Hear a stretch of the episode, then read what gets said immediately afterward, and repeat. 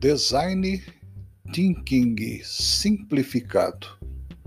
O que podemos entender como Design Thinking na sua tradução é exatamente pensando um desenho, pensando um esboço, pensando um planejamento.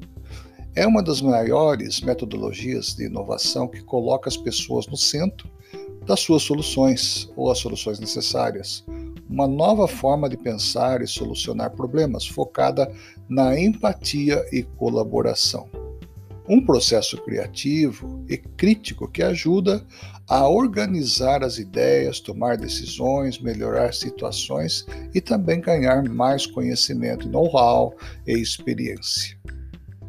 Primeiro vem o processo, né, para que nós possamos analisar e avaliar qual é o problema, qual é a pesquisa, quais são as ideias, quais são os protótipos é, e a evolução em si de todo o processo.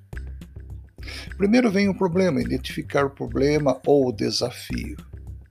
Depois vem a pesquisa, procurar soluções já existentes num sistema de brainstorming ou tempestade de ideias idealizar com mapas, com possíveis soluções, com possíveis possibilidades, jogar no papel um feedback de ideias e, em outras palavras, refinar as ideias.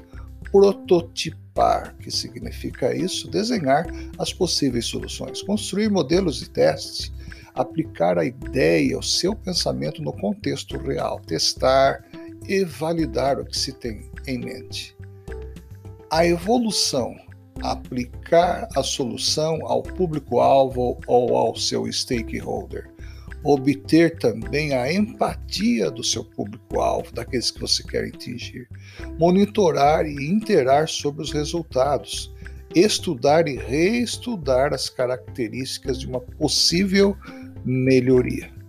Assim, então, são resumidos em cinco passos o mais conhecido processo de inovação, conhecido como design thinking. Desenho, ou seja, colocar no esboço no papel daquilo que você já vem pensando, idealizando, e pode ter certeza, os resultados são surpreendentes. Este tipo de projeto pode ser aplicado na área profissional, na área individual, ou seja, pessoal de cada pessoa, e também pode ser aplicado numa empresa, numa equipe e num trabalho. Muito obrigado por sua atenção e até o próximo encontro.